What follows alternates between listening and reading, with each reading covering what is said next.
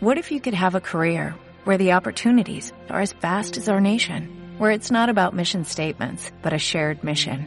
At U.S. Customs and Border Protection, we go beyond to protect more than borders, from ship to shore, air to ground, cities to local communities. CBP agents and officers are keeping people safe. Join U.S. Customs and Border Protection and go beyond for something far greater than yourself. Learn more at cbp.gov/careers.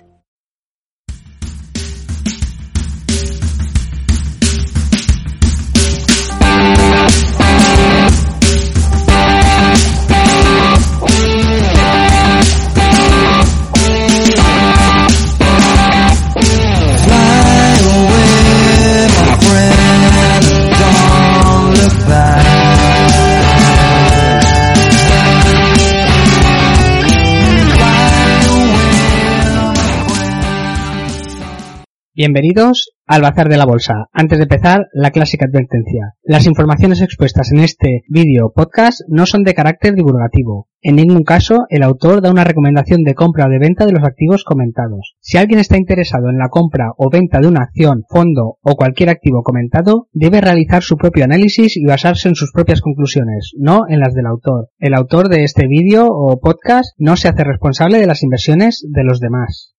Hoy tenemos con nosotros a Intel. Intel bien podría ser la historia de David contra Goliath, donde David son Nvidia y AMD y Goliath es Intel. ¿Podrán Nvidia y AMD derrotar a Intel? Pero bien podría ser también la historia de la tortuga y la liebre. ¿Será Intel la tortuga de la que todos se ríen, que es muy lenta? ¿Y serán AMD y Nvidia las confiadas liebres que piensan que ya tienen la carrera ganada? ¿Por qué me ha dado por analizar Intel? No solo me ha dado por analizarla, sino que además forma parte de la cartera de Esfera 1 Caldi. Bien, Intel es una empresa que fabrica microprocesadores. Al final estos microprocesadores, los semiconductores, son los cerebros de las máquinas, de los ordenadores, de los robots. Pero no solo eso, también son sus sentidos, porque los sensores se hacen a raíz de semiconductores, los sensores de luz, de temperatura, de presión. Y como ya he comentado muchas veces, creo que estamos prácticamente en el comienzo de una era y va a crecer mucho todo lo que es la robotización, la automatización, el sector aeroespacial y todo esto va a necesitar un montón de cerebros para sus máquinas, para sus robots, un montón de sensores. Creo que es un sector con gran crecimiento y por eso creo que hay que apostar por estos sectores a la hora de invertir y es por esto que hoy vamos a analizar esta empresa Intel que muchos conocen como Chipzilla en honor a Godzilla, aquel monstruo japonés que era gigante, que lo arrasaba todo pues Intel durante muchos años ha sido este gigante en el sector de los semiconductores. Básicamente tenía un monopolio en CPUs, que son los cerebros de los ordenadores. Sin embargo, a día de hoy tiene dos amenazas muy grandes, además de todas las compañías asiáticas. Estas amenazas son AMD y Nvidia. Bueno, ¿por qué estamos invertidos eh, en esta empresa? Bueno, pues la razón principal es porque creemos que hay un mercado gigante por delante. Va a haber unas tasas de crecimiento en el sector pensamos que van a ser brutales. Bueno, ¿por qué? Eh, bueno, el por qué es, para empezar, eh, el mundo desarrollado representa a lo mejor un 30% de la población mundial, 40%, es un poco subjetivo esto, por lo tanto, queda mercado. Pero no solo eso, recordemos que en los 80 nació la informática personal, por así decirlo, no es que naciera, pero sí se popularizó en esa década. En los 90 nació Internet tal como la conocemos hoy en día. En la década de 2000-2010 nació el Internet móvil, nacieron los móviles, el iPhone es del año 2007 y ahora estamos en la era de los centros de datos, de la nube, ¿no? Donde mucha información, donde muchos vídeos, donde los datos de las empresas se almacenan en, en, grandes centros de datos y de ahí se distribuyen a nuestros ordenadores personales. Bueno, a todo esto creo que le queda un gran crecimiento porque falta mucho mundo por digitalizar. Pero es que además viene el Internet de las cosas. El Internet de las Cosas eh, quiere decir que las máquinas se van a comunicar entre sí sin necesidad de que haya intervención humana. Esto hará posible pues desde la conducción autónoma hasta robots que nos cuiden, fábricas totalmente automatizadas y esto va a requerir, va a requerir una gran necesidad, o sea, una gran capacidad de computación. O sea, esto al final va a requerir muchos cerebros para máquinas, muchos sensores y muchas GPUs y por eso creemos que el mercado va a ser gigante y, creo que en principio hay sitio para todos. Y esto va, va a crecer pensamos de una forma brutal y pensamos que es un mercado en el que hay que estar. Y Intel es de las pocas empresas, quizá la única en el mundo, que está presente en todo el proceso de fabricación del microchip, desde que fundes el silicio hasta que te acaba el, microchip en una tarjeta con otra serie de, componentes y también fabrica casi todo tipo de, microchips, compite con todos, parece que es Intel contra todos. Entonces, por ejemplo, Intel eh, ya tiene desarrollados microchips para la era del 5G, ¿no? El 5G es el nuevo protocolo que nos viene. Los primeros móviles fueron con 2G, luego 3G, que ya empezamos a, enviarnos datos a nuestros móviles, pero había mucho problema, por ejemplo, para los vídeos. El 4G, con el 4G ya vemos los vídeos bastante rápido, y el 5G promete mucha más velocidad de transmisión de, datos, pero además mucha menor latencia. Lo que es muy importante, la latencia es el tiempo de respuesta, el tiempo en el cual recibe los datos nuestro dispositivo, y por ejemplo, pues es muy importante para los coches autónomos, que necesitan un tiempo de respuesta muy rápido para, para actuar. Bien, ¿y cómo funcionará este Internet de las cosas? Bueno, pues funcionará más o menos de la siguiente manera. Primero tendremos nuestro dispositivo autónomo, que podrá ser un coche, podrá ser un dron, podrá ser una cámara de vigilancia, un satélite. Esto tendrá un microprocesador para analizar los datos que capta a través de unos sensores. Estos sensores captan unos datos y son procesados a través del mini ordenador que tendrá este dispositivo eh, dentro. Una vez añadida esta información, muchas veces lo, que hace es, eh, a veces sí, a veces no, depende del dispositivo, tienen como un ordenador más grande cerca, que es el que filtra, los datos y solo coge los datos más importantes. Después, intervienen varios tipos de, microchips, como pueden ser los que controlan la radiofrecuencia, pero bueno, ahí entrarán, por ejemplo, ahora los microprocesadores que controlan el 5G, que enviarán los datos que ha filtrado ese ordenador más potente o, no, si no se necesita ese ordenador más potente, y lo enviarán a la red de comunicación, en la que también intervienen varios tipos de microprocesadores. Y por esa red, esa infraestructura irá hasta un centro de datos. Bien, pues Intel produce sensores, produce microprocesadores para estos dispositivos autónomos, produce microprocesadores para gestionar esta red de comunicaciones, y también tiene microprocesadores para centros de datos, tanto CPUs, que es como, por así decirlo, el cerebro, el que calcula, y para GPUs, que son los cerebros que tratan los datos, un tipo de datos, ¿no? Que para, para resumir o para que todo lo entendamos, pues muchas veces son datos gráficos y imágenes.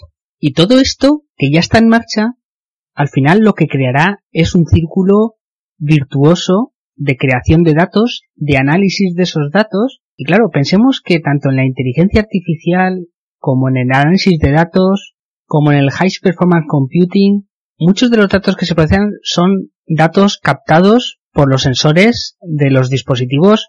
Y por ejemplo, claro, como hemos comentado antes, pensemos en, por ejemplo, los coches autónomos que llevan seis cámaras, que están filmando seis películas, pero es que además el ordenador ha de procesar esas películas, ¿no? Analizar qué hay en ese momento en, en esa foto, si hay coches, si hay peatones, hacia dónde se mueven, si hay una señal, si hay un semáforo, si hay que parar, si hay que seguir adelante.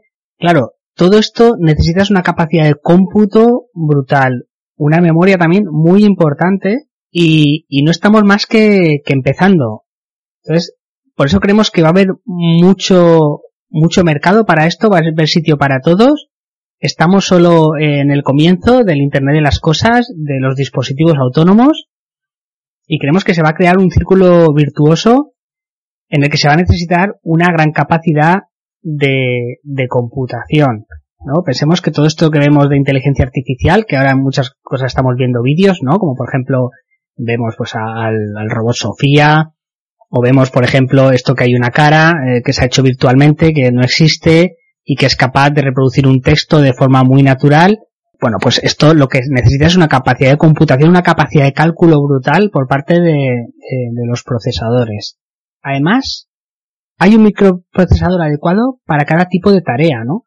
Las CPUs, lo que, lo que decimos que son los cerebros de los ordenadores, trabajan sobre todo con magnitudes escalares, por así entendernos, con números, ¿no? Pues sumar, restar, multiplicar, dividir, raíces cuadradas, etcétera, pues con esto es lo, que trabaja la, CPU. Sin embargo, para procesar y analizar imágenes, se trabaja con magnitudes sobre todo vectoriales y para esto están las GPUs, ¿no? Donde Nvidia y Nvidia sobre todo, pues ha crecido mucho al calor de, haber fabricado este tipo de microprocesadores, tener mucha experiencia y bueno, pues son uno de los líderes en este eh, segmento. Pero además, eh, lo que es la inteligencia artificial va, trabaja mucho con lo que son matrices, que son conjuntos de vectores y es más adecuado que, la GPU para ciertas tareas. Luego también tenemos los chips programables en, campo, las FPGA, que ya hicimos un podcast eh, de, hablando de Xilinx hace ya bastante tiempo, que Xilinx es una empresa muy antigua, nació en, los 80, lo que es que no es muy conocida para la gente que, no es del sector, y ha tenido como una segunda juventud ahora, ah, porque es muy útil, por ejemplo, para, para los servidores, los chips programables. Van a ser muy útiles también para ciertos sistemas que, que se implantarán, pues eso, como he dicho, en fábricas o en edificios que estén totalmente automatizados o sensorizados y, a lo mejor muchas veces necesitas programar en el propio campo y no que tenga ya un, un chip preprogramado. Y no nos olvidemos también de las memorias. ¿Y qué pasa? Pues pasa que Intel fabrica casi todo tipo de microprocesadores. Fabrica CPUs, fabrica GPUs, fabrica chips programables, fabrica chips específicos para redes de comunicación, para los 5G y, otro tipo de tareas que hacen los microprocesadores. O sea, lo que sea la red de comunicación. Está presente en casi todas las áreas. Veamos algunas de las cosas que dicen eh, los directivos de Intel, ¿no? Por ejemplo, dicen que en 2022 esperan que el 82% del tráfico por Internet sea vídeo, sean imágenes. Procesar imágenes, además imágenes de gran resolución, con lo cual ocupan mucho más espacio. Pues claro, requerirá analizar rápidamente lo que comentamos del coche autónomo. Tú tienes que ver las imágenes, analizarlas rápidamente, descomponerlas y, enviar una respuesta al coche, que es lo que tenga que hacer. Claro, es una necesidad de computación que tendrás que hacer muy rápida, en muy poco tiempo, y además tendrá que ser muy robusta, que no podrá fallar, ¿no? Pues ellos hablan, por ejemplo, que tienen su plataforma OpenVivo. ¿Por qué? Porque no es solo el microprocesador, al final ¿Qué pasa? Vamos a poner, por ejemplo, el, ejemplo del coche autónomo, que todo el mundo lo conoce, pues para ciertas tareas, para cada tarea que tenga que hacer el coche, tendrá un ordenador que controle esa tarea, ¿no? Unos, lo que se llaman unos microcontroladores, que al final físicamente es las tarjetas estas verdes que ves, aunque ahora ya muchas ya, ya no son verdes, que tienen el microprocesador, pero luego también tienen, o sea, pueden tener la CPU o una GPU o las dos cosas y otro tipo de microprocesadores para, para otras tareas, los componentes electrónicos, la asistencia, los condensadores, etcétera, y, cada tarjeta controlará una cosa. Por ejemplo, una tarjeta controlará las imágenes que le lleguen de las cámaras del coche y las enviará al ordenador central del coche para que haga la tarea, mover el volante o lo que sea. Otra tarjeta lo que hará será controlar pues la energía que venga de la batería y distribuirá será la que dará las órdenes para que los controladores físicos distribuyan la energía donde haga falta. ¿No? Tendrás varias tarjetas cada una para una tarea. Pues ellos, por ejemplo, su plataforma o tarjeta, estoy hablando un poco así para que se entienda y un poco pues, pues para gente que no sea experta en este campo, que yo tampoco que sea muy experto, entonces que me perdonen aquellos en los que digan, madre mía, no está siendo riguroso. Pero bueno, pues su plataforma para esto, por ejemplo, dicen es OpenVino, que al final pues es como, como una tarjeta que ya lo lleva todo, especial para eh, la visión artificial. Entonces todos los elementos que necesitan visión artificial, como puede ser un coche autónomo o un robot, pues tendrán este tipo ya de tarjetas ya hechas por Intel específicas para ese tipo de tareas que muchos desarrolladores ya sabrán programar para adaptarla a un coche autónomo o a un robot de, una fábrica o, a un dron. Otra cosa que dicen, ¿no? Pues el mundo está generando datas a, unas tasas o en una aceleración increíble, ¿no? lo, que se está generando si vemos los datos de AWS de Amazon, lo que está procesando, cómo crece cada año, o Google o Microsoft o Oracle o IBM, pues es brutal. Y entonces dicen que la capacidad para analizar estos datos, para hacer una síntesis de lo que está pasando en el entorno de, del dispositivo autónomo, pues esto va, a marcar la, la diferencia, ¿no? Entonces cosechar todos estos datos y responder bien va a ser lo que va a separar los ganadores de los perdedores. En el futuro. Entonces, por eso es tan importante lo que es la, computación. Veamos más cosas que dicen para ver dónde están introducidos los microprocesadores de Intel. Por ejemplo, los principales proveedores de servicios en la nube, incluidos Alibaba, Baidu, Facebook y Tencent anunciaron que están adoptando nuestros procesadores, escalables Intel Xeon, que es el nombre de ese tipo de procesadores, de tercera generación en su infraestructura y servicios. También este trimestre, Azure, que es la nube de Microsoft, presentó varias nuevas instancias escalables de Xeon, incluidas máquinas virtuales Azure de uso general y optimizadas para memoria.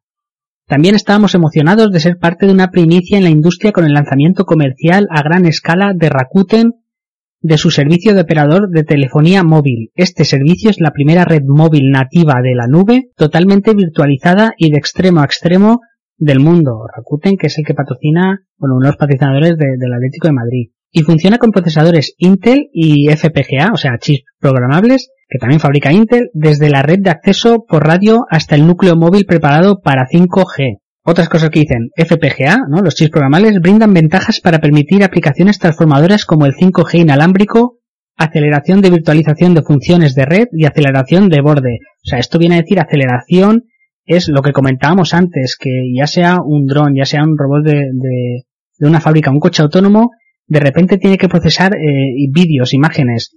Esto es una barbaridad de información. Pensemos que, pues a lo mejor esto que dicen que una, una cámara de fotos, ¿os acordáis? Cuando decían, no, es que tiene 7 megapíxeles. Eso son eh, 7 millones de píxeles. Entonces, cada píxel eh, es un color, una intensidad. Eso es una ristra de unos y ceros, ¿no? Al final lo que ve en ordenador en, un píxel, ¿no? Al final un, un, ordenador lo que ve son unos y ceros. Pasa la corriente o no pasa la corriente. Entonces, pues el color rojo, pero es una ristra de, de unos y ceros. Claro, imaginaos 7 millones de píxeles, pero es que hay un montón de fotogramas. Fotograma tras fotograma, o sea, 7 millones, más 7 millones de procesos, más 7 millones.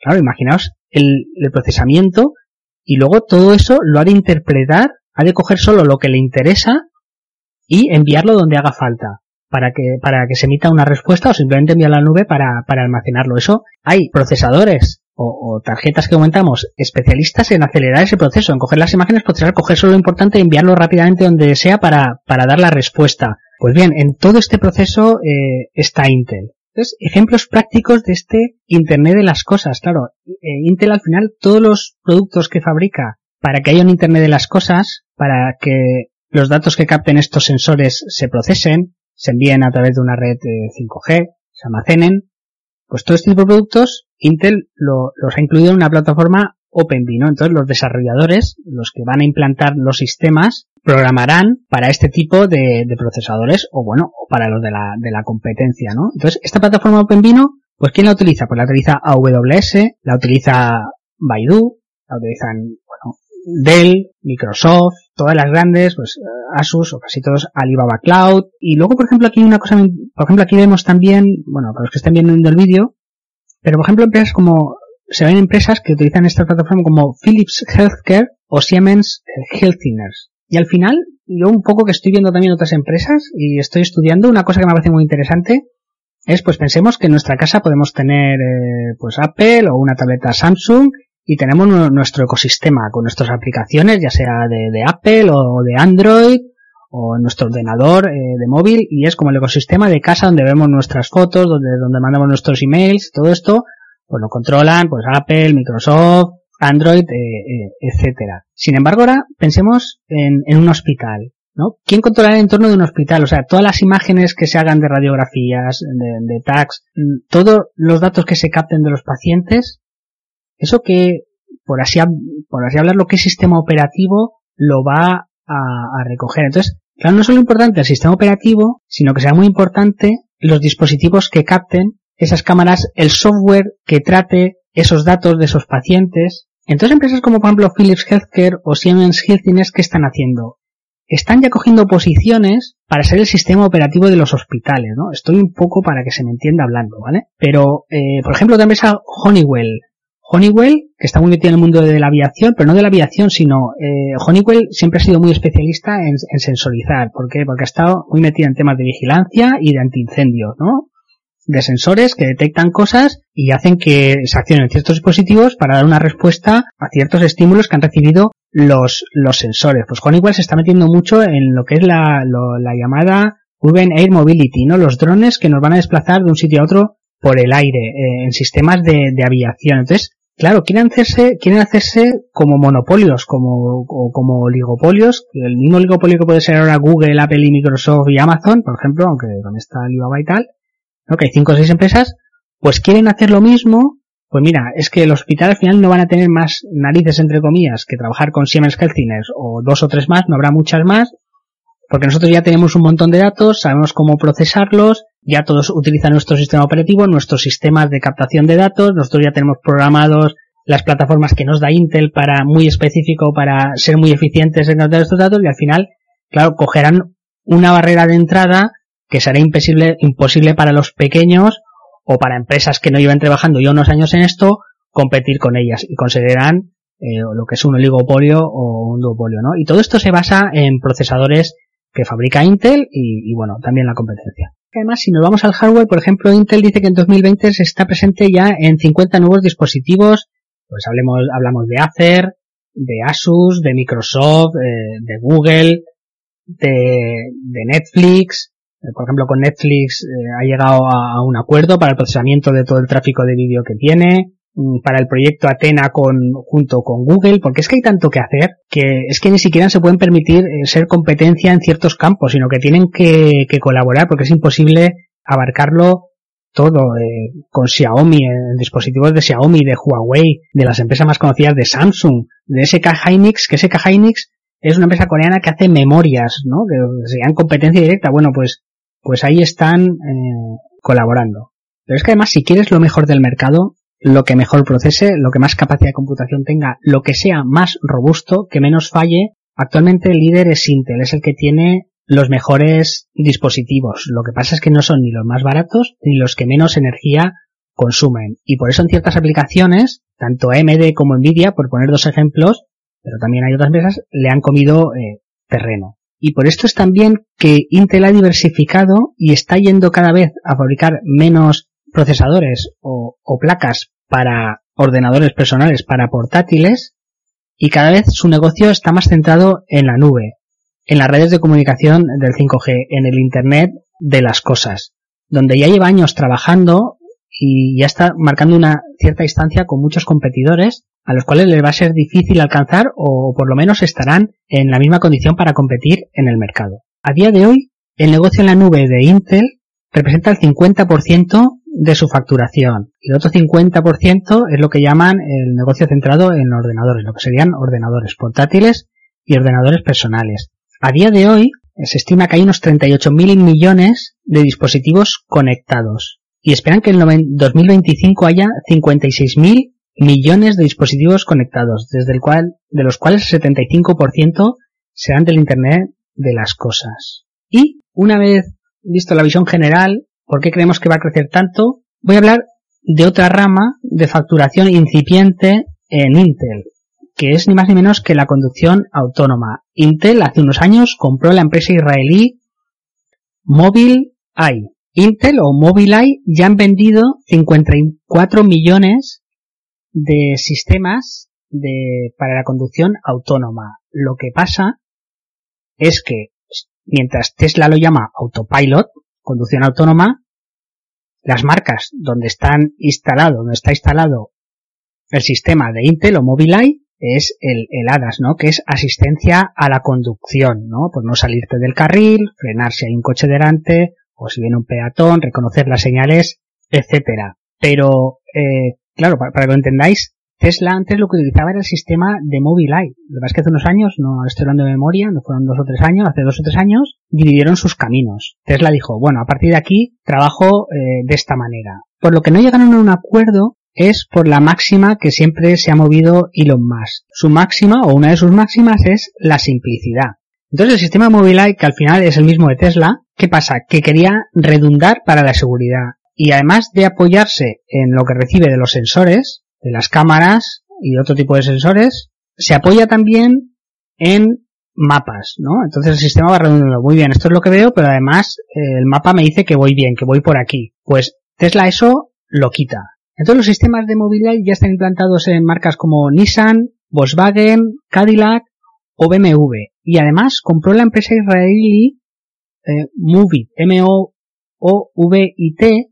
que es una empresa que es lo que llaman ya, que ahora todo es as a service, pues movilidad as a service, que es la aplicación está en móvil, que tú estás en tu casa y dices quiero llegar a donde sea, a otra ciudad o al punto de la ciudad, clic, entonces le da Y esa aplicación te dice cuál es el camino más rápido y lo más eficiente. Pues te puede decir, pues cerca de tu casa coge una bicicleta de estas alquilables, ves hasta esta estación de metro y coge la línea tal y ahí coges el autobús X, por ejemplo, ¿no? Entonces, ya esto te lo calcula y, te lo hace. Pues esta empresa también ha sido adquirida por Intel en su estrategia de, al final, ser una empresa de MAAS, ¿no? Mobility as a Service. Pero es que además miremos otra derivada. Si tú tienes un montón de coches circulando con tu sistema que están captando un montón de imágenes de un montón de ciudades, al final eso también lo podrás aprovechar, porque las ciudades inteligentes que llamamos podrán utilizar toda esa información. ¿Y quién tendrá esa información y se la venderá a los ciudades, ayuntamientos, etcétera?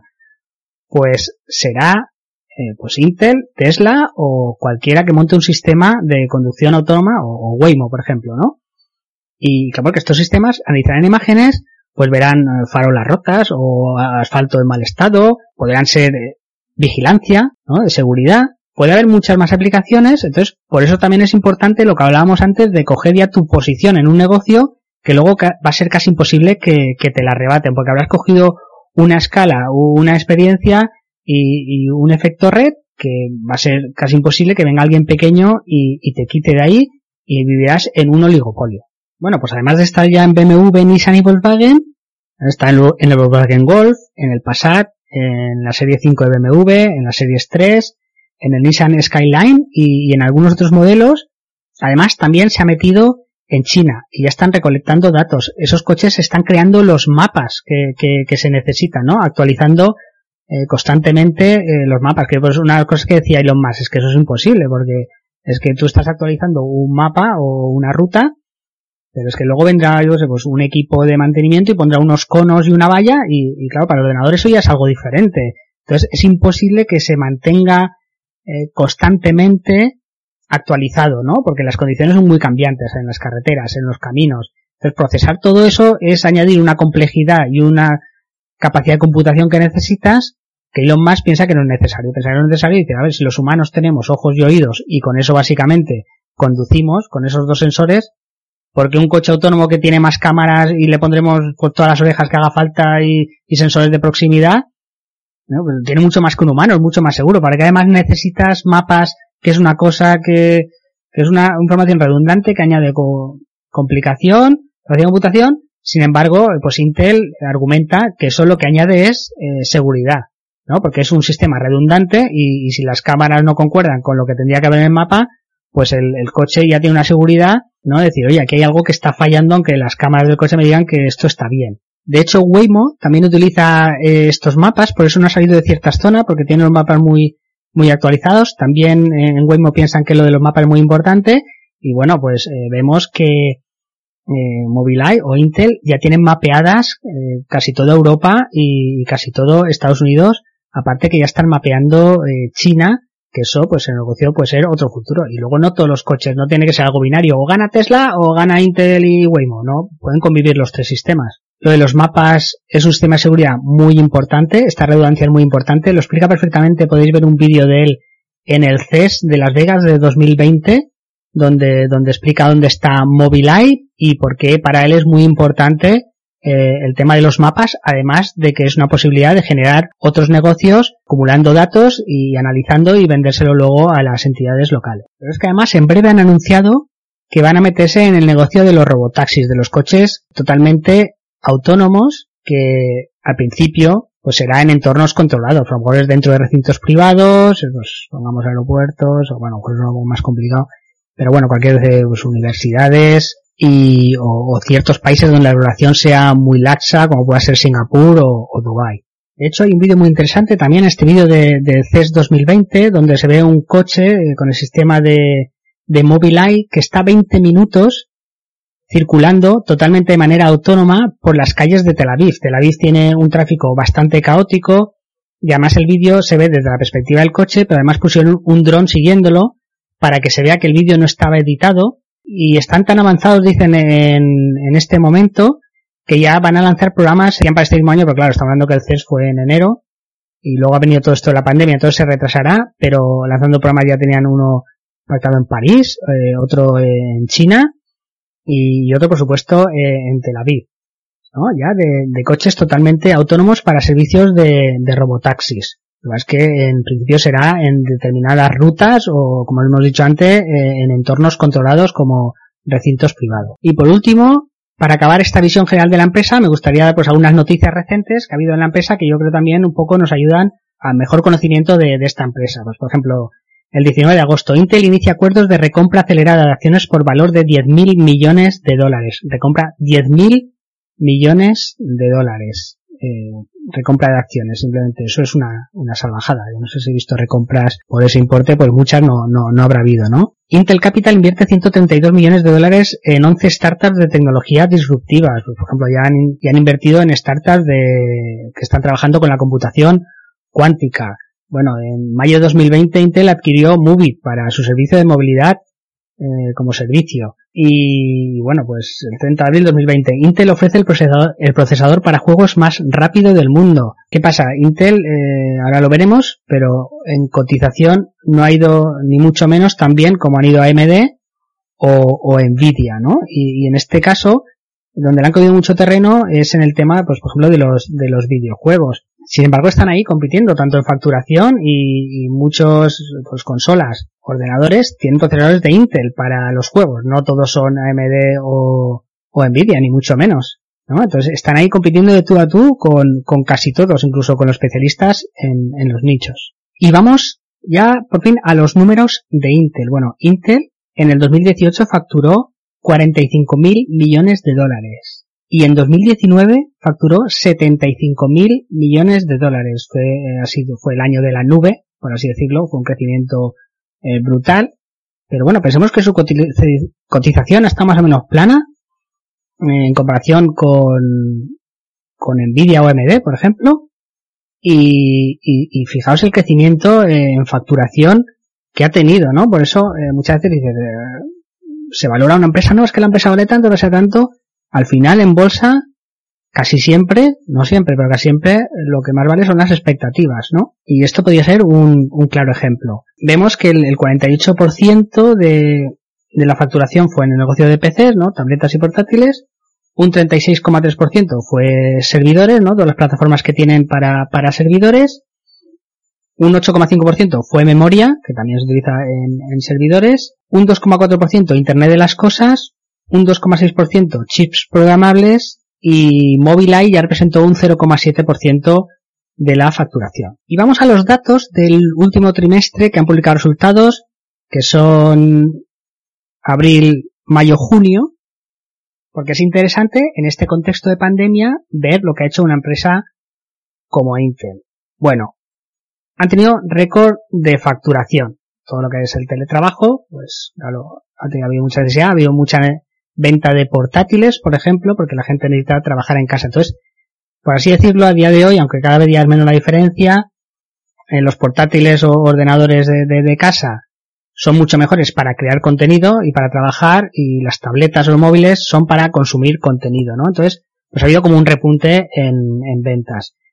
Entonces, vamos a ver un poco, bueno, han facturado casi 20.000 millones de dólares. Antes hemos dicho que en 2019 facturaron en total 75.000 millones pues este ritmo estarían, han sido 19.700, pues casi a los 80.000 millones eh, de dólares en el año, ¿no? Pero bueno, habrá que ver porque a lo mejor ha habido un repunte de ventas justo en este momento por el teletrabajo y porque la gente está más en casa y a lo mejor por más entretenimiento, más consolas, más videojuegos y, habrá que ver ahora en el segundo trimestre que a lo mejor todo eso que se vendió en este trimestre no, no se ha vendido en este. Pero bueno, para ver unos datos que me, me parece interesante, porque eh, vemos también un poco cómo va la economía en general y en dónde se ha consumido y en dónde se ha dejado de consumir. Bueno, pues en lo que es ordenadores y portátiles han subido un 7% respecto al segundo trimestre del 2019 en ventas, 9.500 millones, claro, pero es que un 7% son 9.500 millones en esta empresa, que es, una salvajada de, de facturación.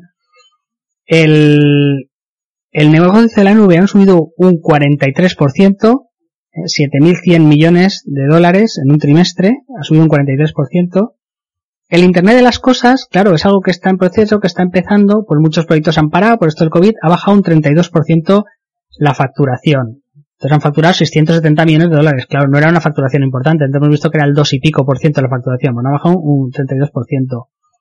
Mobileye ha facturado 146 millones de dólares en el trimestre y ha bajado un 27 Claro, todo lo que es automoción, evidente, evidentemente, pues ha bajado.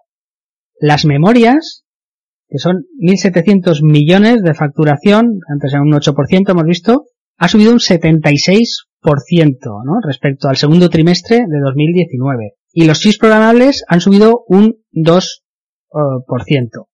Bueno, en lo que es beneficio han subido un 1, bueno, un 16% respecto al, al año 2019 tienen eh, bueno un free cash flow de 10.600 millones, 10.600 millones, es decir, ¿y ahora qué hago con esto? Ya todo pagado, ¿ahora qué hago con esto? 10.600 millones de dólares. Bueno, y van a pagar 2.800 millones de dólares en, en dividendos, porque es una empresa que creo que da cerca del 3% de dividendos, bueno, para el que iba en Estados Unidos, ¿no? Para los de fuera, pues ya sabéis que hay eh, doble retención.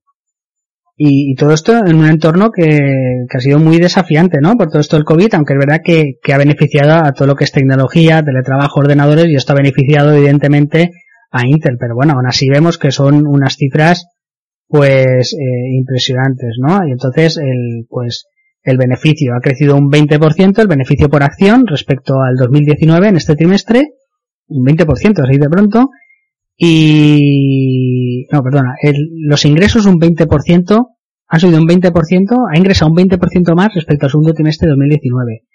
Y ha subido un 16% en lo que es beneficio por acción respecto también al segundo trimestre de 2019. Algún dato más que me parece interesante, por ejemplo, han bajado un 14% las ventas de microprocesadores para ordenadores personales, lo que la típica torre.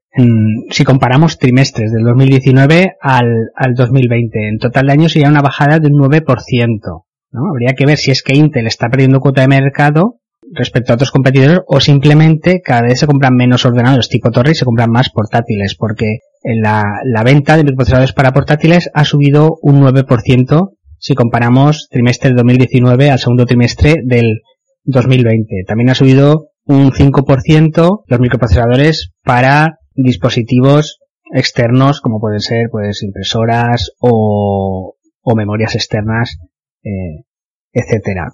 Luego un dato muy importante por ejemplo vemos que mm, en diciembre de 2019 finales de diciembre de 2019 tenían 13.000 millones en caja. Sin embargo eh, a finales de junio de 2020 tienen 20, casi 26.000 millones de dólares en caja, ¿vale? Cuando el total de deuda son 38 mil millones de dólares. O sea que aunque tenga una deuda abultada, pues ahora mismo tiene una caja también eh, muy abultada. Y recordemos que la, deuda es dos veces el free cash flow de esta empresa. O sea, aunque es una deuda que en términos nominales es muy grande, porque 40.000 millones, casi 40.000 millones es muy grande, tiene casi 26.000 millones en caja y un free cash flow que está en torno a los 20.000 millones de, dólares, ¿no? Estamos hablando de que tanto 2019 como 2020 de momento están siendo muy buenos años. Bueno, entonces, una empresa que está creciendo a estos ritmos, que tiene tantos ingresos, que tiene tanta caja, que tiene un free cash flow eh, brutal, eh, aunque tenga una deuda nominal grande, ¿por qué está sufriendo la cotización? ¿No? Porque, pues sí, claro, si las comparas con Google y todas estas, pues estará peor pero aún así sigue siendo unos datos pues muy buenos, por lo menos en mi opinión, y además un sector en el que creo que, hay mucho crecimiento por delante, ¿no? Entonces, ¿por qué está sufriendo la cotización? Bueno, pues veamos. Lo de sufrir es un decir, ¿no? Porque pues en, en 2006 estaba a 17 dólares y hoy en día está a 50 dólares, ¿no? En 2016 la teníamos en torno de 30 dólares y hoy en día está en, en, en torno de 50 dólares. O sea que sufrir, sufrir no es que haya sufrido mucho la cotización. Pero, si la comparamos, por ejemplo, con dos de sus rivales, como podrían ser AMD y Nvidia, pues Intel desde mediados de 2017 ha subido eh, casi un 30% la cotización, Nvidia ha subido un 200% su cotización y AMD, Advanced Micro Devices, ha subido un 538% eh, la cotización. Entonces, claro, si comparamos un 200% eh, con un 30% de Intel o un 530% con un 30% de Intel, pues se puede decir que para estar en el mismo sector, pues la cotización lo ha hecho, bueno, eso ya es subjetivo, ¿no? Pero muchos dirán que muy mal. Bueno, pues vamos a compararla con, con dos de sus rivales, a Intel, que sean AMD y Nvidia. Eh, AMD y Nvidia, ¿por qué? Porque en el mercado de las CPUs, que es por así decirlo el cerebro de los ordenadores, pues ahora mismo sus máximos competidores, entre comillas, son AMD y eh, Nvidia. Estamos hablando de portátiles y ordenadores personales. Bien, pues por ejemplo, viendo la evolución de las ventas, en 2014, por ejemplo, Intel estaba en 55 mil millones de dólares de facturación y, en 2019 estaba en 75 mil millones. AMD, que en 2014 estaba en 5.500 millones, en 2019 estaba en 6.700. O sea, tampoco ha sido una subida tan brutal. La subida es mayor la de Intel en cuanto a, ventas. Eh, sin embargo, por ejemplo, Nvidia sí que facturaba en 2014 4.500 millones de dólares y en 2019 estuvo en 12.000 millones de dólares. Es verdad que Nvidia justo le ha beneficiado porque está muy enfocado en las GPUs, que son los procesadores que procesan los gráficos, y ante eh, el aumento de los datos de vídeo y en videojuegos, pues eso le ha beneficiado mucho en, justo en el sector donde ellos son especialistas y por eso ha subido más en ventas que por ejemplo AMD o en comparación con Intel. Si vemos los beneficios, pues en 2014 Intel estaba en 15.000 millones de dólares y en 2018 estaba, por ejemplo, en 23.000. AMD en 2014 estaba en 140 millones de beneficios, 2015 y 2016 tuvo pérdidas y en 2018 está en 450 millones de dólares de beneficio. Y Nvidia ha pasado de 800 millones de dólares de beneficio en 2014 a, por ejemplo, en 2018 estaba en 3.800. O sea, la subida en beneficios sí que ha sido muy eh, espectacular. ¿no? Eso podría un poco explicar por qué estas empresas lo han hecho mejor.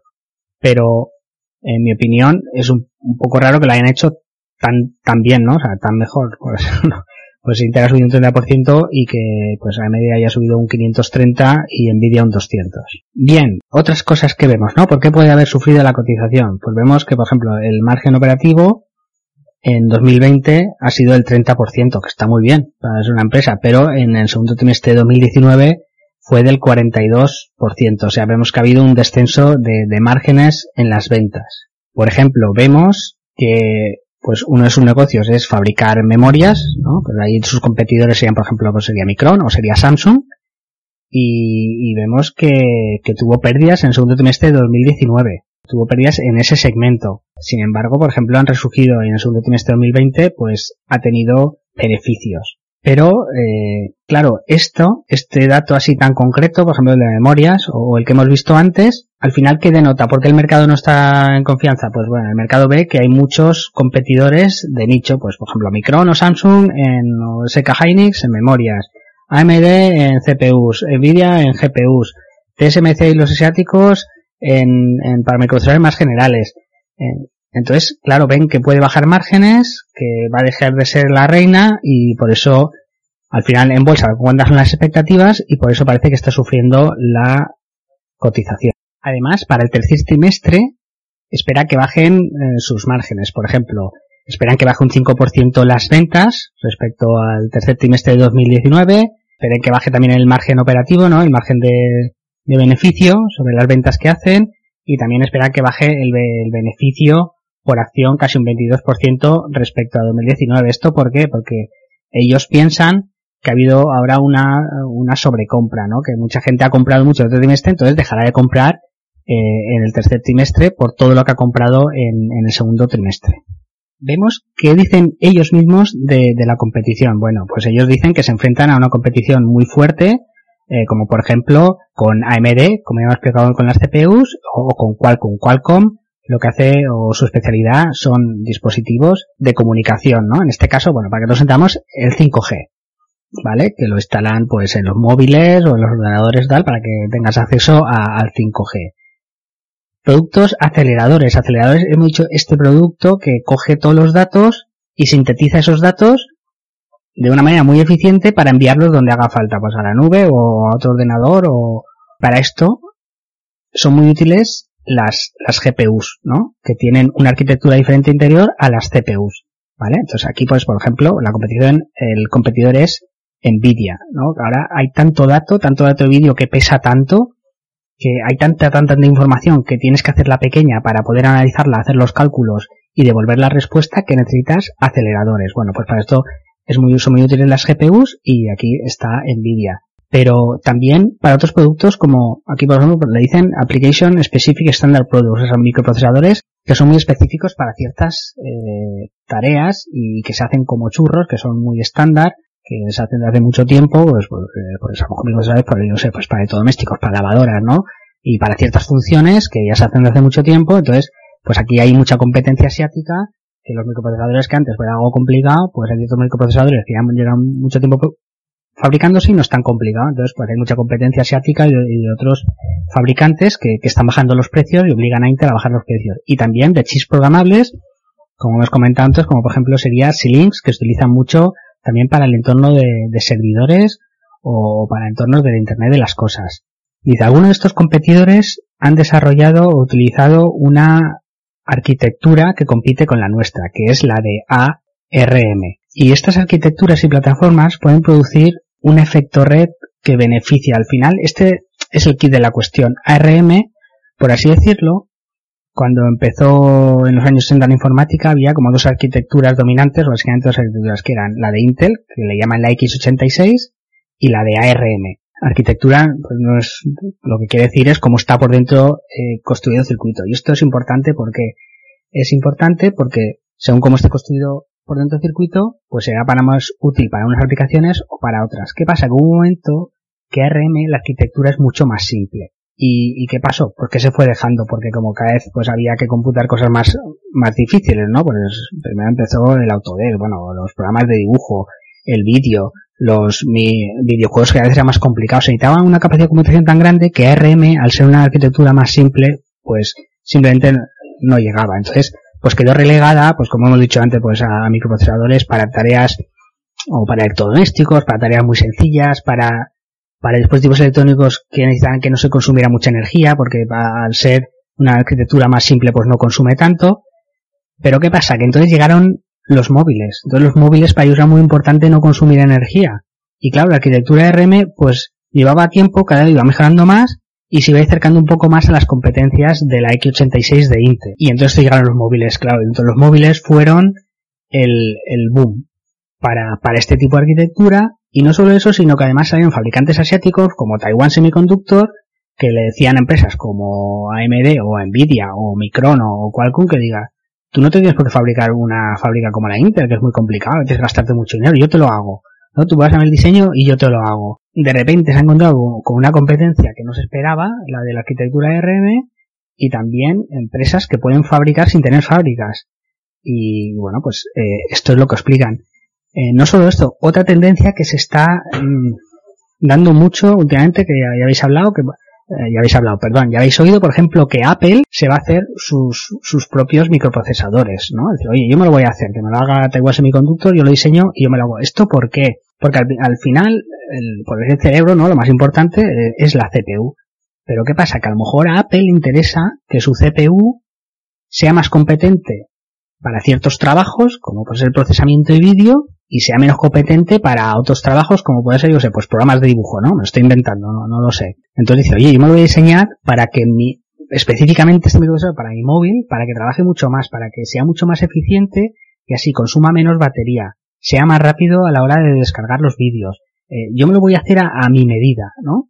Aunque solo sea para este modelo de, de teléfono. Entonces ellos están viendo que Google, que Apple, que las OEM, ¿no? Las grandes tecnológicas, ya para ciertos aparatos, para ciertas aplicaciones, incluso para sus servidores, se están diseñando sus propios microprocesadores y que se lo hagan otros, ¿no? Y ya no recurre a Intel. Entonces, esto al final será competencia, será bajada de precios también eh, para Intel, ¿no? Y bueno, pues, entonces, todo esto, pues entre la arquitectura RM, los fabricantes externos asiáticos y, ya las grandes tecnológicas que ya están empezando a hacer sus pinitos con sus propios microprocesadores, pues esto es competencia para Intel. Entonces, claro, ellos para poder competir de manera satisfactoria tendrán que invertir mucho en, en I ¿no? Y esto pues la estará el margen, pero esto ya lleva un tiempo, no es de hace dos meses, o sea, ya lleva dos o tres años toda esta competencia fuerte, por así decirlo, y fijaos que Intel no ha parado de crecer en ventas, ¿y esto por qué? Pues porque el mercado es gigante y, y en mi opinión es que va a seguir siendo gigante, se va a necesitar mucha computación y va a haber sitio para todos para que crezcan eh, casi todos. ¿Qué más?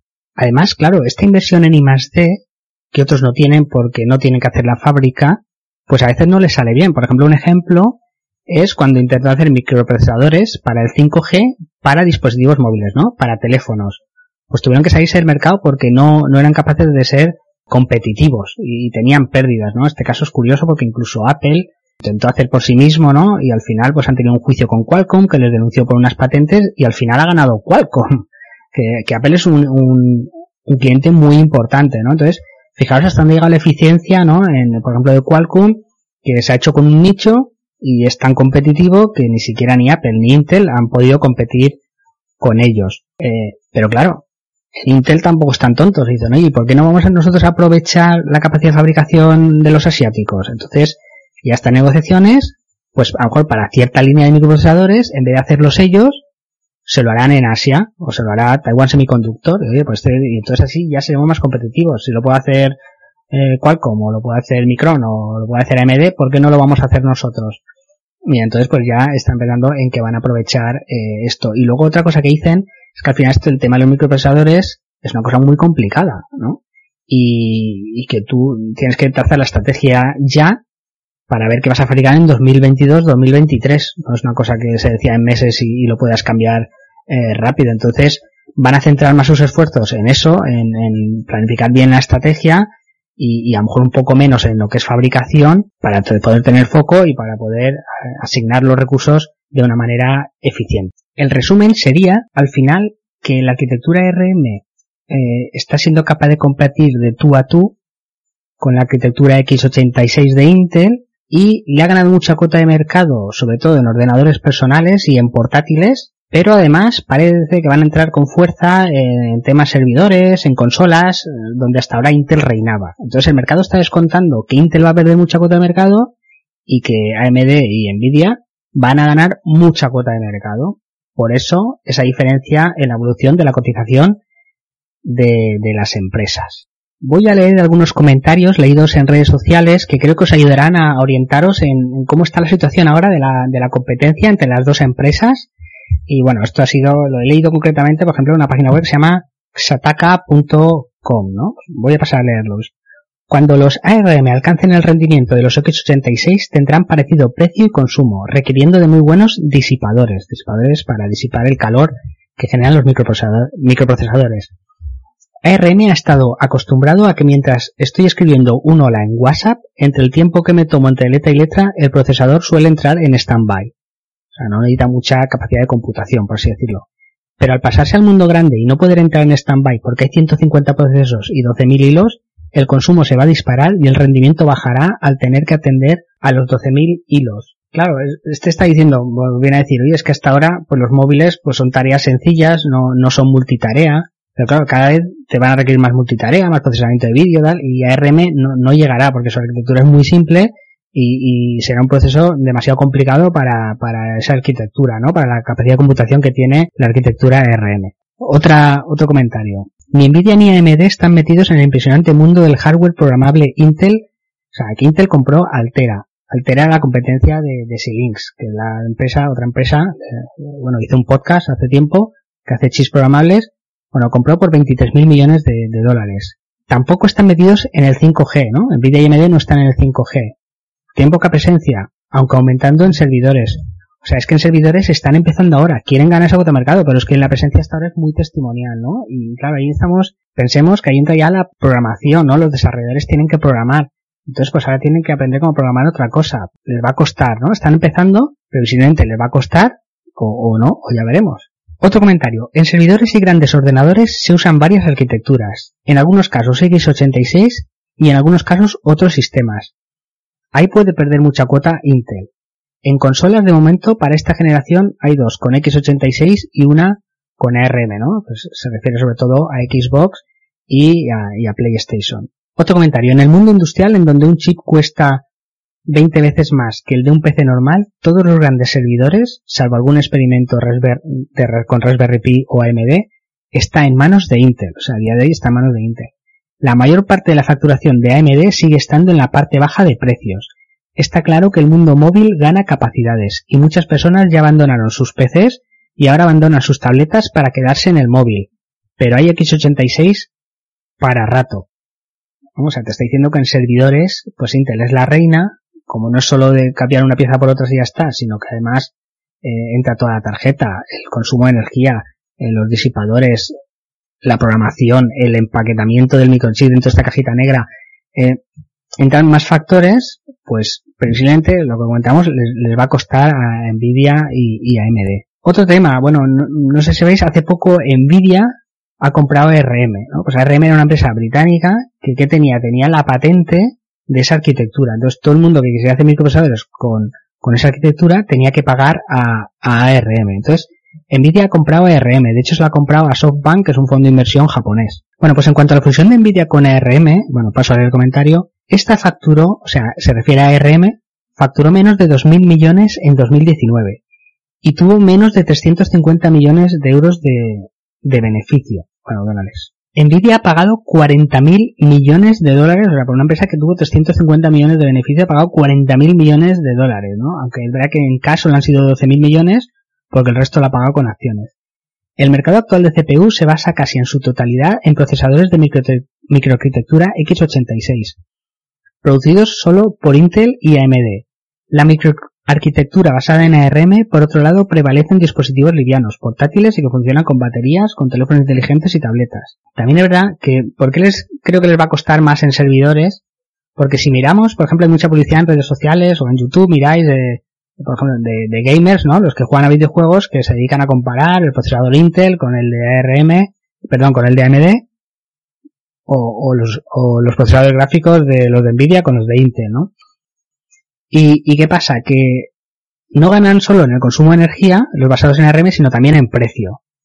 Pero normalmente es para las gamas más bajas. Cuando tú necesitas ya productos muy robustos, o sea, pues para procesos críticos, ¿no? Que ya tengan que ver con la seguridad de o o tú, por ejemplo, tienes una aplicación y a ti lo que menos tienes es que se caiga, porque necesitas que los que no se caiga para que sigan enganchados los clientes y no se vayan a otra aplicación. Entonces, en cuanto necesitas robustez, mucha potencia de cálculo y tal, los mejores siguen siendo los de Intel. ¿Qué pasa? Que, que por lo general consumen más energía, aunque esto habría que verlo, y son más caros, eso sí. Entonces, por eso ARM puede empezar a, a competir. Pero a día de hoy, Intel está un pasito por delante, aunque se puede ver obligada a rebajar precios, y, y, bueno, puede haber un momento que ARM eh, iguale la tecnología o, la supere. Entonces le está quitando mucho, mucho a cuota de mercado en ordenadores y en PCs de, gama baja, ¿no? En la gama alta, Intel aún eh, está más fuerte.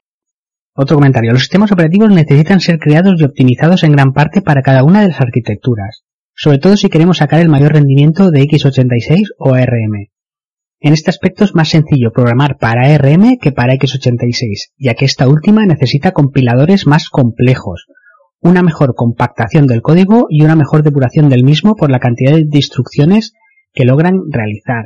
Pues antes comentábamos que x86 es mejor para las aplicaciones más complicadas, para lo que necesite ser más robusto, pero ARM que tiene la simplicidad, entonces es más fácil programar y, esto puede hacer que Intel acabe perdiendo cuota de mercado.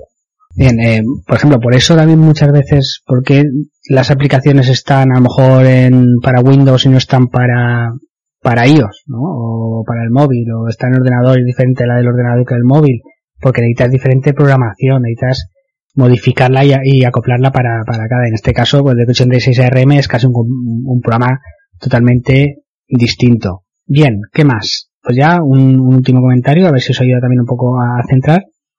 Se oye mucho que Intel va por los 10 nanómetros. Bueno, cuando hablamos de nanómetros se refiere a la cantidad de transistores que puedes meter en 10 nanómetros, ¿no? La densidad de, de, transistores.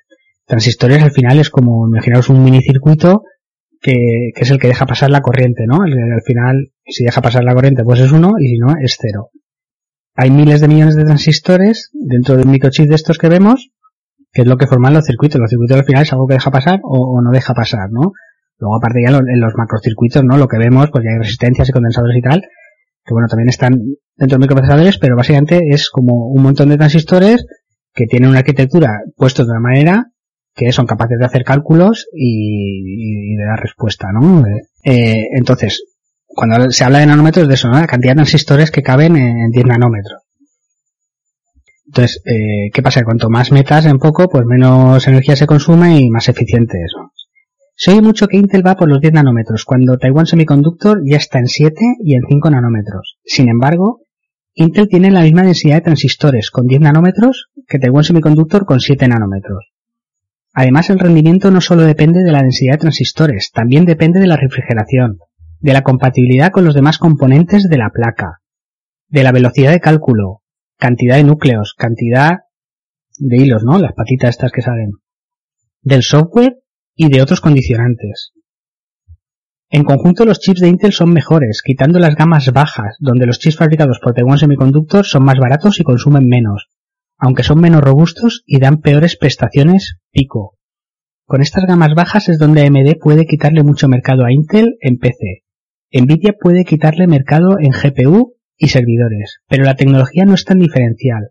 Hay mercado para todos y los resultados de este segundo trimestre dan fe de ello. Intel puede tener mejores prestaciones para unas aplicaciones y sus rivales para otras.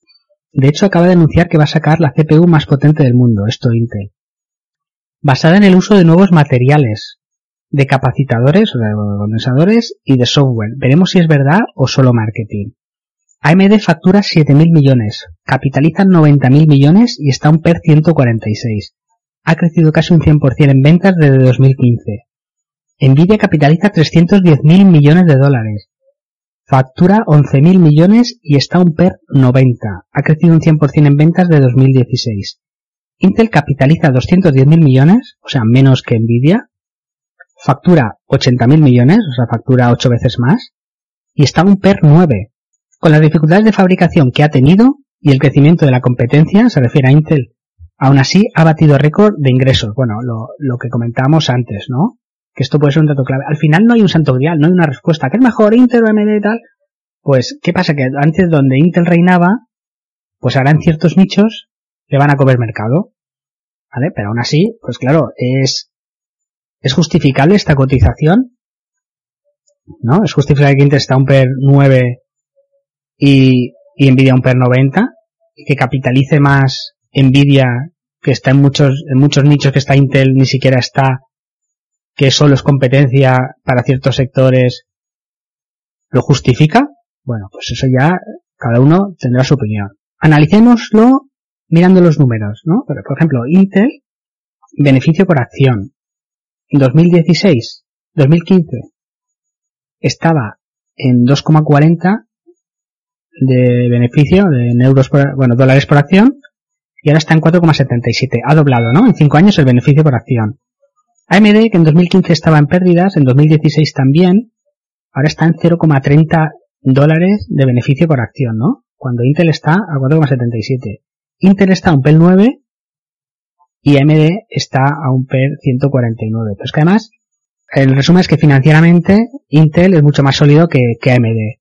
Cuando hemos visto que tampoco es que haya una tecnología tan, tan, tan diferencial, por mucho que le, le vaya a comer cuota de mercado. Y tiene que comerle mucha, mucha, mucha cuota de mercado para que a Intel se le deterioren los números. Y vemos que aun estando la competencia ya un cierto tiempo, Intel está creciendo en ventas, está creciendo en beneficios, en free cash flow. Bueno, y el caso de Nvidia sí que está mejor un poquito financieramente que Intel, pero tampoco mucho más. Y los beneficios por acción son similares a, a, a los de Intel. Y, está un PER 95 Nvidia. ¿Justifica todo esto? Bueno, pues ya cada uno tiene que hacer su, propio análisis. Aunque bueno, recordemos que Nvidia acaba de comprar ARM por 40.000 millones de dólares y eso le va a afectar en, en su balance.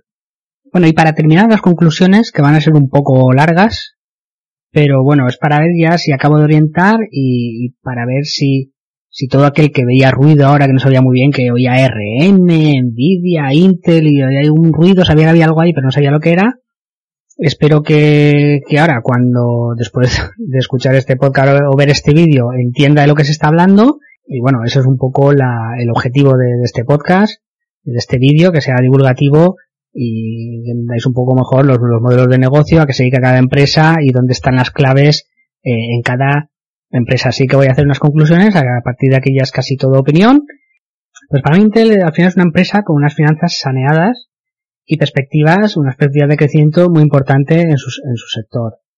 Tiene mucha deuda en términos nominales, aunque ahora con toda la caja que, ha obtenido de este trimestre, es que al final estamos hablando de Sí, una deuda neta de 15.000 millones, o sea, bastante, pero claro, comparado con su free flow y sus activos, pues no es tanto, ¿no? En ratios está mejor que sus comparables, sobre todo con la compra ahora de, Nvidia por, por ARM y en cuanto a PER. Entonces, yo no sé por qué las comparables cotizan a unos múltiplos mucho más altos. Porque al final todas comparten los mismos riesgos. Y aunque las competidoras pueden crecer mucho, pues también están mucho más caras, ¿no? Entonces, eh, bueno, pues eso ya es cuestión de cada uno, pues hay gente pensará que le va a comer cuota de mercado, va a crecer mucho y que un, PER 90 pues es barato para comprar Nvidia o un PER 150 es barato para comprar AMD. Bueno, pues eso ya, cada uno su opinión y, es respetable, por supuesto. Bueno, una, clave es que estas empresas hacen grandes inversiones, ¿no? Que solo recuperamos a partir del volumen de grandes ventas. Esto es verdad que le afecta más a Intel, por ejemplo, el negocio de construcción de aviones de Airbus y Boeing, el problema de Boeing, ¿cuál es? ¿no? Porque Boeing al final, pues puede tener financiación del Estado, puede recuperar y, puede llegar a tener eh, beneficios. Pero ¿qué pasa? Que tanto Boeing como Airbus tienen unos gastos fijos brutales. Eh, pues de personal, de, mantener eh, las fábricas. Y, y claro, si, si venden 200 aviones, ellos ganan dinero a partir del, del avión 180 o 185, ¿no? Ganan dinero con esos 15 últimos aviones que, que han vendido. Pues claro, a Intel eso le puede pasar un poco lo mismo. Entonces, si empiezan a comerle cuota de mercado y márgenes, pues es cuando se pueden deteriorar bastante eh, los números. La competencia avanza muy rápido, compite con especialistas en, en, cada nicho. Y la disminución de precios y ventas puede dañar los resultados, como hemos dicho, de Intel. Por eso la, la deuda es peligrosa. Pero sí que es verdad que los comparables tienen menos oportunidades para fallar. O sea, si AMD falla o Nvidia en el diseño de su próximo producto, pues lo van a tener muy difícil para recuperarse. Tienen menos oportunidades para fallar. En el largo plazo, Intel está mejor posicionada porque está en más nichos de mercado. Tiene más productos. Financieramente eh, está muy saneada. Eh, lo hemos visto con las memorias, ¿no? Pues las memorias de 2019 le dieron pérdidas a Intel, sin embargo ahora le han dado mucho beneficio. Eh, y esto va un poco a golpe de nicho, pues ahora las memorias, ahora las GPUs, ahora las CPUs, ¿no? Y además, Intel también puede trabajar con Taiwan Semiconductor, también le puede fabricar a, Intel. Intel puede deshacerse de muchos de sus activos y costes fijos, si, si quiere, si lo ve en su estrategia Además, Intel en muchos nichos tiene a favor el efecto red de plataforma, ¿no? El, coste de cambio del software, el Windows que corre en ARM, los dispositivos que, tienen una CPU ARM, es distinto al Windows que corre en la arquitectura x86. Y esto pasa lo mismo en servidores y, en otros dispositivos, ¿no? Entonces toda la red comercial que ya tiene Intel, la cintura que le da la solidez financiera, la diversificación, ¿no? Lo que hablábamos de las memorias, o las CPUs, o las GPUs, o el 5G, o Mobileye con la conducción autónoma, pues a Intel yo creo que en el largo plazo es una empresa más sólida, ¿no? Y, yo creo que el mercado está poniendo el foco en, en, los problemas que puede tener Intel y no en las virtudes, ¿no? Y sin embargo está poniendo el foco en las virtudes de sus competidores y no en los problemas que pueda tener. Es verdad que no están solo AMD y Nvidia, que los he puesto así un poco como ejemplos para, para que veamos cuáles son los problemas de Intel, porque son los ejemplos más claros, eh, pero además, bueno, hemos, hemos comentado los microprocesadores específicos de, Google y Apple, Además va a ser en la gama baja donde va a tener más competencia, que es ahí donde hay más mercado, eh, los gamers, por ejemplo, dan mucha publicidad a Nvidia y AMD. Sin embargo, hoy en día Intel compite tú a tú con, con ARM en esos mercados también. No hay una tecnología tan diferencial. Y, por ejemplo, AMD y Nvidia no están en, en 5G, que va a ser un mercado enorme.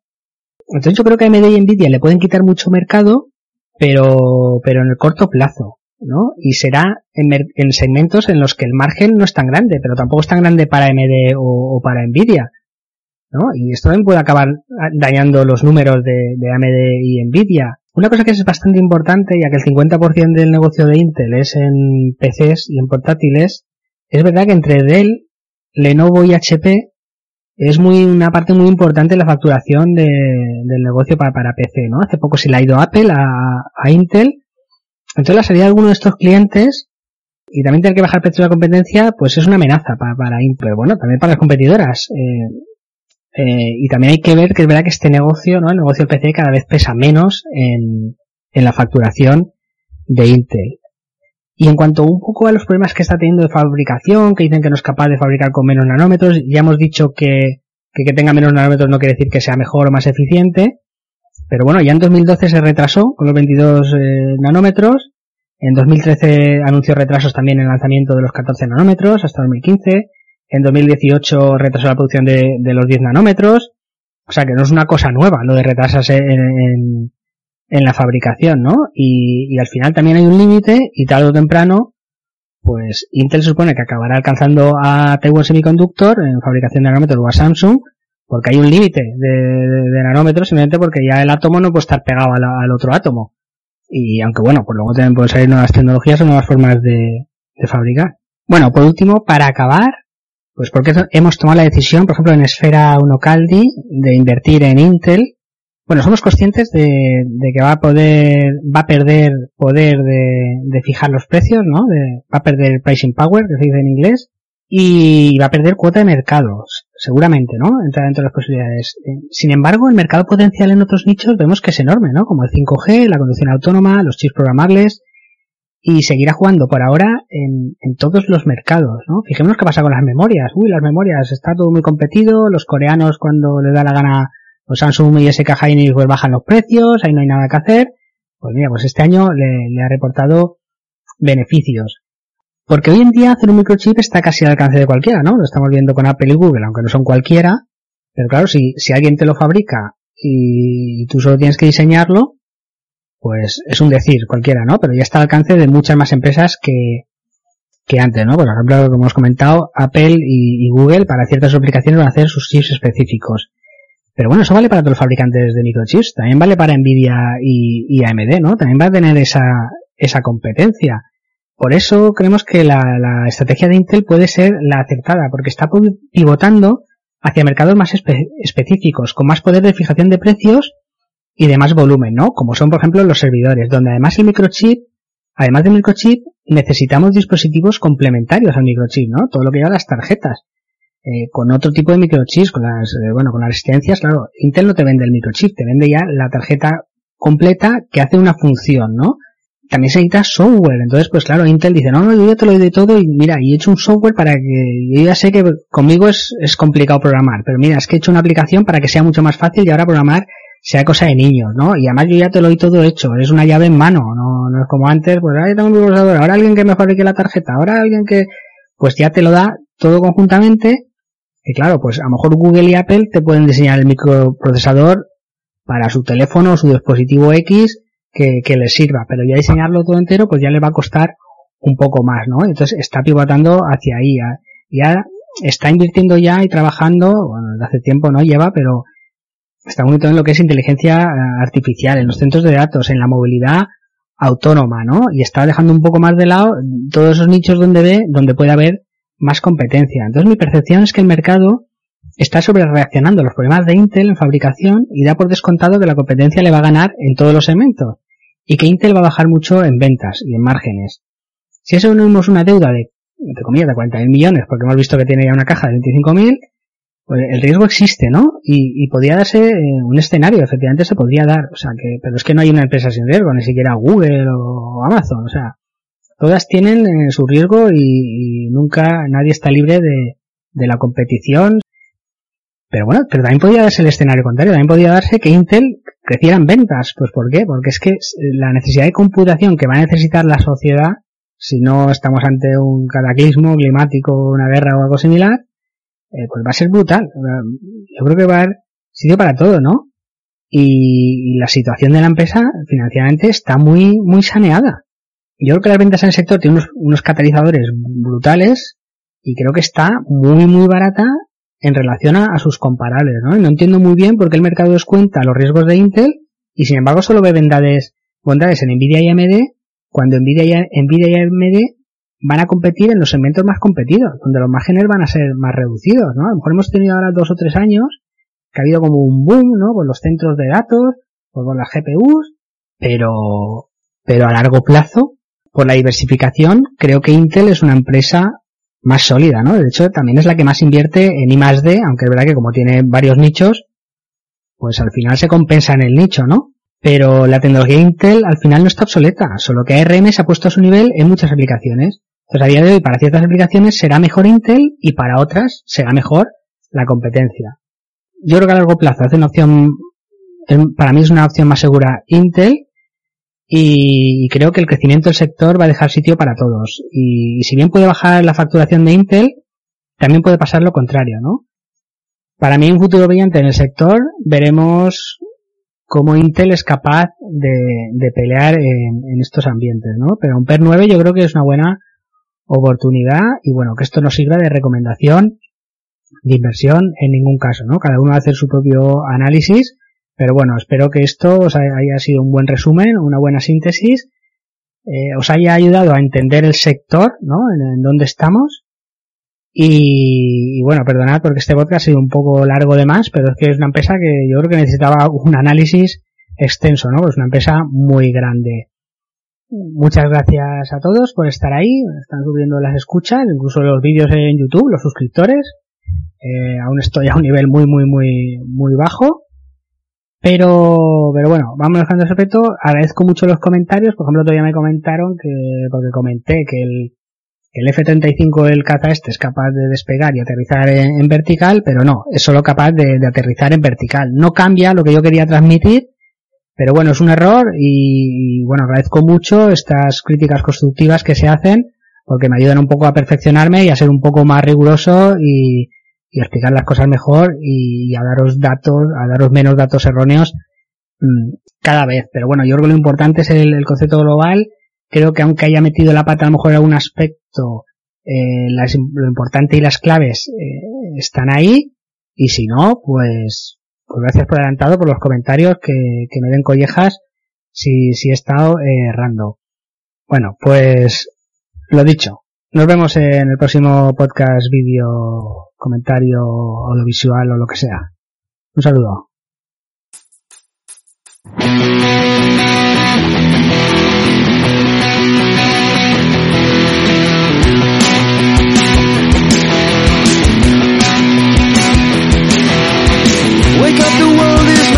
Waiting.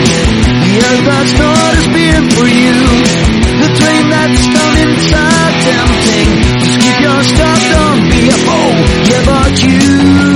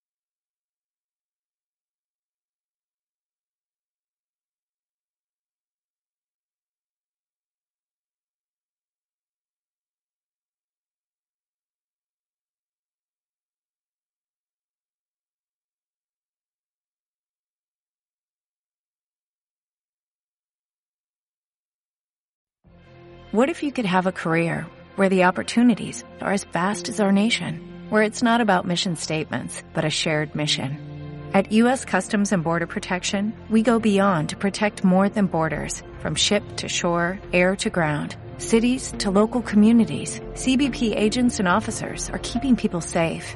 Join U.S. Customs and Border Protection and go beyond for something far greater than yourself. Learn more at cbp.gov/careers.